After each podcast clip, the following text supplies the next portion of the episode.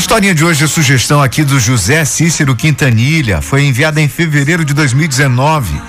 Se chama A Importância do Perdão. O pequeno Zeca entra em casa após a aula, batendo a forte aí com seus pés no assoalho da casa. Seu pai, que estava indo para o quintal para fazer alguns serviços na horta, ao ver aquilo, chama o menino para uma conversa. Zeca, de oito anos de idade, o acompanha desconfiado. Antes de seu pai dissesse alguma coisa, fala irritado: Pai, estou com muita raiva. O Juca não deveria ter feito aquilo comigo. Desejo tudo de ruim para ele. Seu pai, um homem simples, mas cheio de sabedoria, escuta calmamente o filho que continua a reclamar.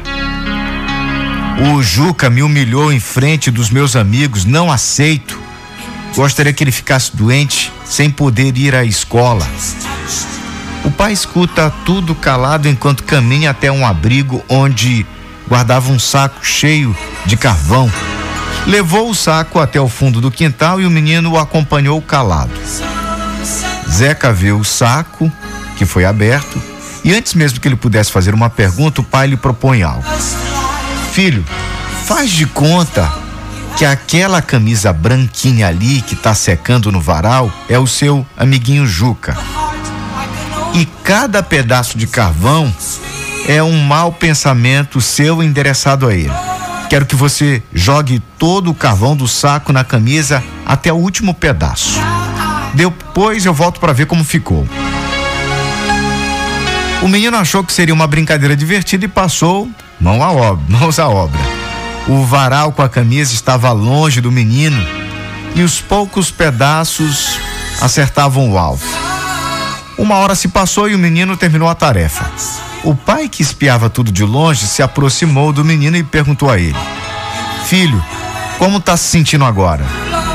Estou cansado, mas estou alegre porque acertei muitos pedaços de carvão na camisa.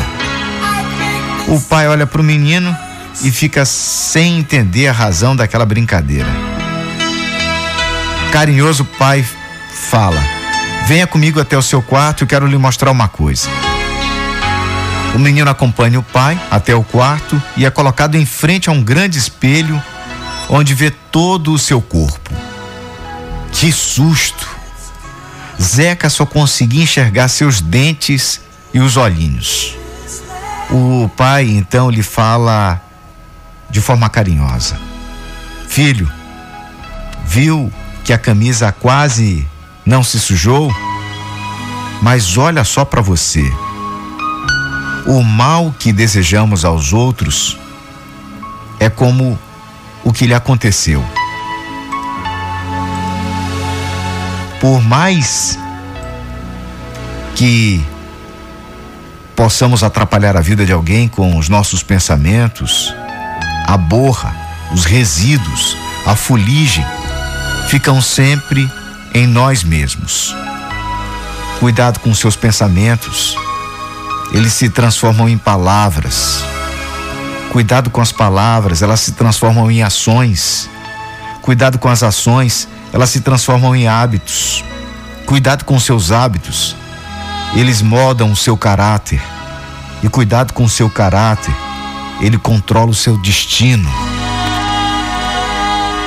Muitas vezes o mal que desejamos a alguém volta pra gente.